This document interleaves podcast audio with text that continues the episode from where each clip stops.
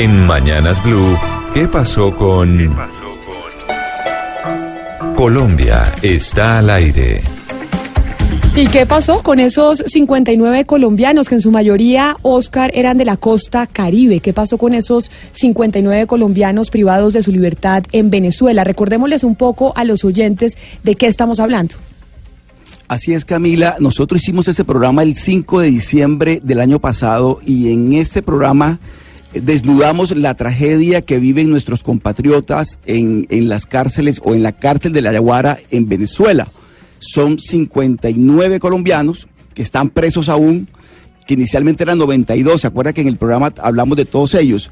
Tuvimos la oportunidad en ese momento, porque le estamos haciendo seguimiento a los hechos que hemos tratado aquí en Mañana Blue, Colombia está al aire de hablar con Enoc Montemiranda. Enoc Montemiranda es uno de esos colombianos, él es barranquillero y tuvimos la oportunidad en ese momento de conversar con él eh, dentro de la cárcel. Él nos contó a nosotros en ese momento la tragedia, el drama que están viviendo en las cárceles venezolanas. Escuchemos a Enoc Montemiranda.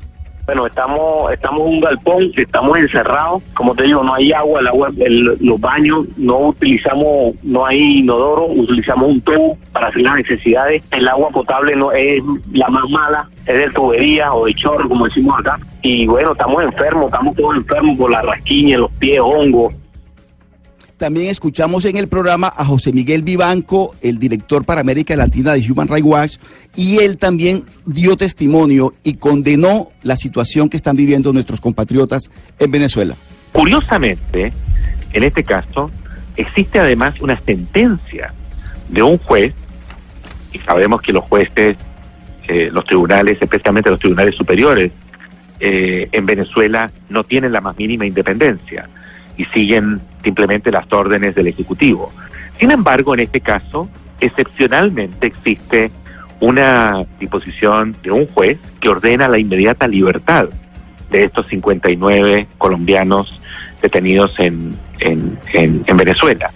Y esa sentencia acaba de ser revertida por el Tribunal Supremo, que es un apéndice del Ejecutivo, eh, en una decisión absolutamente infundada, que no ofrece evidencias eh, hasta ahora para justificar eh, o sustentar el cambio, eh, el, el- el- digamos, la revocación de la libertad ordenada por un juez inferior.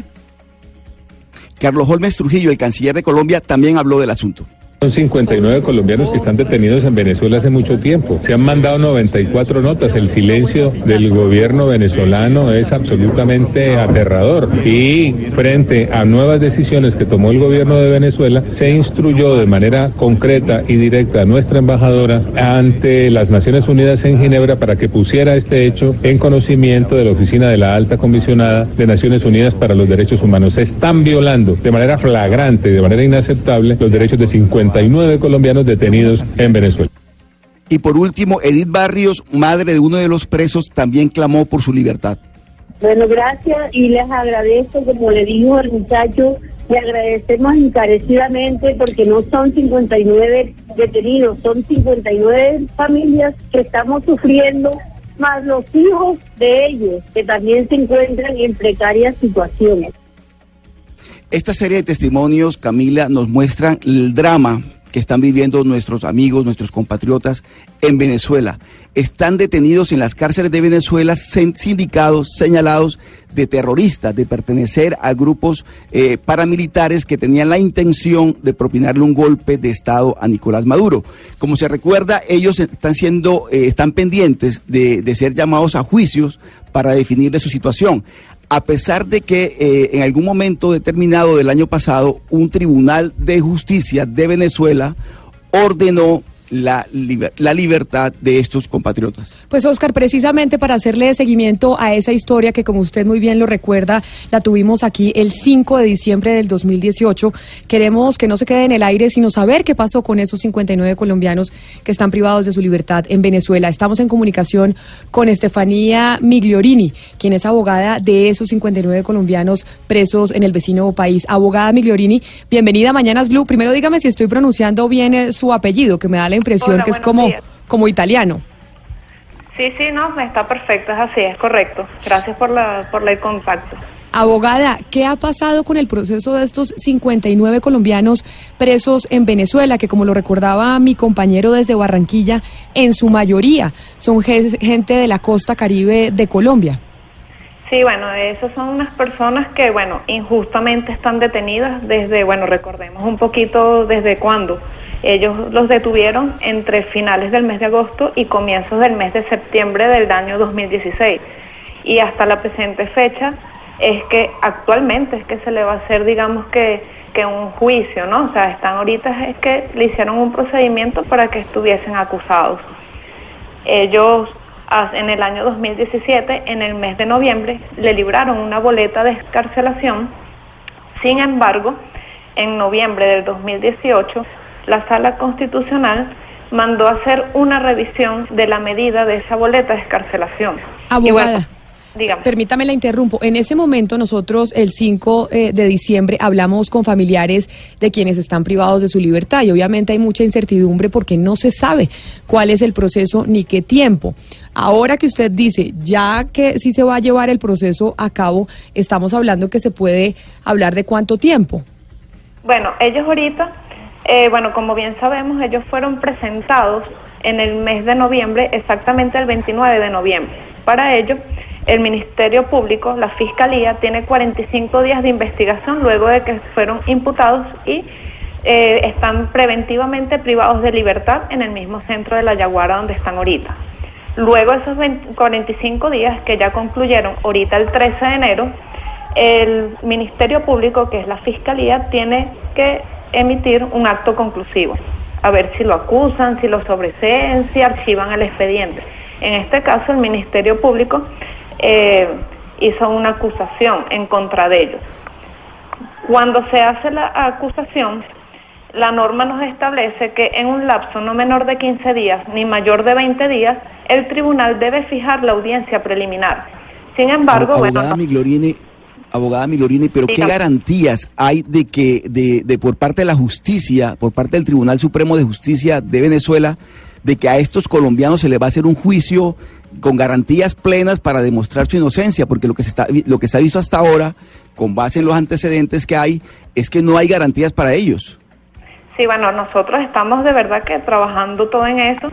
Nosotros estamos buscando eh, la manera como que eh, de llevar todos los elementos probatorios que están a favor de esos 59 ciudadanos colombianos, están a favor, o sea, todos los documentos que tenemos, todas las pruebas que tenemos, todos los elementos de convicción que tenemos para la libertad de esos 59 colombianos están en sus manos. Pero bueno, hay que también recordar un poco que este caso eh, no es no es judicial, pues, o sea, no es... Es político. Es correcto. Por eso, y al ser un, un, proceso político que en ese momento lo hablamos aquí, incluso con el señor Vivanco, y que era una serie de extorsión, entre comillas, que podría estar realizando el gobierno venezolano, venezolano al gobierno colombiano, quiere decir entonces que no tenemos garantías de tiempos, que no hay un procedimiento tradicional y no sabemos específicamente dentro de cuánto tiempo se puede llevar a cabo y finalizar el juicio de esos 59 colombianos, es lo que le puedo entender también. Sí, bueno, eso es así, o sea, eh, como por tratarse del tema como se trata, eh, no tenemos, digamos que una fecha cierta. Sin embargo, a ellos ya les fijaron una audiencia preliminar que fue antes del tiempo que lo establece la norma y bueno, nosotros lo vemos como un punto positivo para ellos. Eh, la audiencia se va a realizar, esa audiencia preliminar se va a realizar ahorita el 31 de enero. El día jueves 31 de enero ya tenemos pautada la audiencia preliminar para ellos. ¿Y después de esa audiencia preliminar qué sucede? Bueno, luego de esa audiencia preliminar tenemos que ver si la juez ratifica la privativa de libertad y pasa a juicio. Si pasa a juicio, bueno, ahí también se convoca para qué día va a ser juicio y, bueno, ya viene como que la última etapa de, del proceso.